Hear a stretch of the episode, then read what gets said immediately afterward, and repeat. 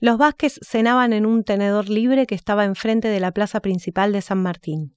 Les gustaba ir porque comían de todo, algo que en sus cabezas funcionaba como signo de opulencia.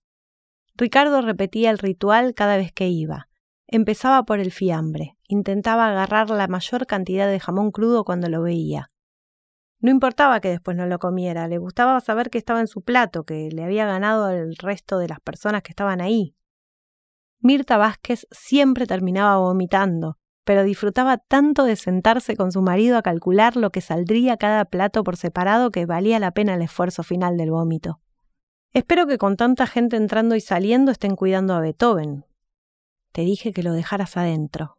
Si lo dejo adentro, escucha gente, se desespera y destroza el sillón.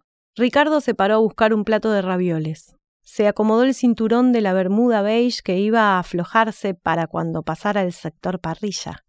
Mirta había ido a la peluquería a la mañana, se había teñido, cortado y peinado. Su marido no se había dado cuenta.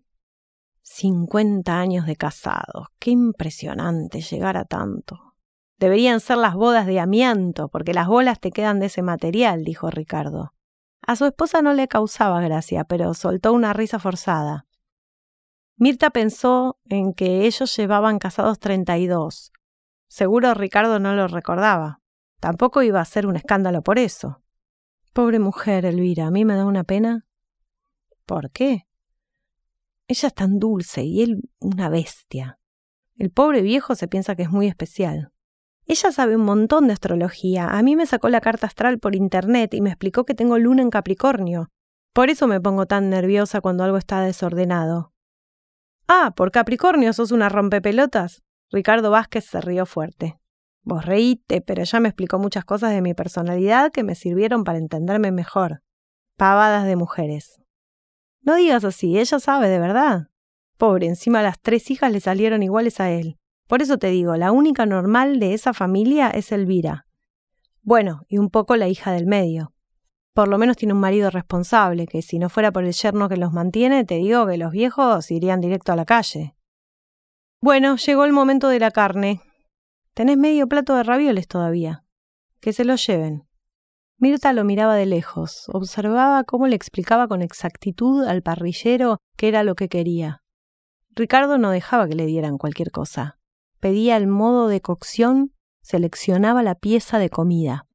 E incluso cuando lo conseguía, también se quejaba. No quería obtener algo en particular, lo único que le daba satisfacción era decir que estaba mal y pedir algo distinto. Llegó con morcilla, chorizo y un pedazo de tira de asado. Mirta fue a buscar un poco de ensalada de tomate, lechuga y cebolla, y se trajo una porción de tarta de jamón y queso.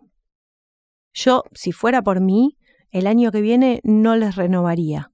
Sí, yo también lo pensé, pero ella me da pena. ¿Cuánto hace que nos alquilan? Ay, Ricky, nunca te acordás de los años, vos, once, dijo Mirta. Yo tengo miedo de que el viejo Viquier explote. Fuma todo el día escondido en el patio, yo lo veo desde la ventana. Por eso, que explote, que no pueda trabajar. Ya sé que está la garantía, pero ¿sabes las vueltas que hay que dar con eso? Y mientras tanto tenés la casa tomada. Mirta, fingiendo indignación, preguntó ¿Vos decís que las hijas no pagarían? La lesbiana yo no sé de qué vive. Pobre, no le digas así, Ricardo. Por mí que se acueste con quien quiera, pero me da asco porque es igual al padre, se piensan que son no sé qué. Sí, te miran como si fueran reyes. Y son unos piojosos. El chorizo está pasado, voy a pedir otro. Este déjalo ahí, que se lo lleven. Mirta pensó que cuando ellos cumplieran cincuenta años de casados quería hacer una fiesta en un salón podrían volver a casarse. Había visto en televisión que algún famoso lo había hecho. Quería contratar músicos y un humorista que hiciera chistes sobre ellos, pero que al final dijera algo emotivo sobre el amor. Pensa cuánto costaría ya solo este chorizo con la carne y este otro pedazo de vacío que traje en una parrilla común. Agarré este sushi antes de que se lo lleven. Me quedé pensando, Ricardo, yo creo que Loreta y el marido seguirían pagando. Puede ser, por eso digo, parece la más normal. El marido de la más chica, bueno, no están casados. El novio, el padre de la hija, digamos, dejó el trabajo. ¿Hace cuánto ya? ¿Ella lo mantiene? No, no sé. En publicidad se gana bien. Está cada día más gorda. Está bien que tuvo familia hace poco. No sé, siempre va vestida como una carpa, con esa ropa. Se visten raro, hablan raro, se escuchan y piensan que van a cambiar el mundo con lo que dicen, como si fueran a inventar la pólvora.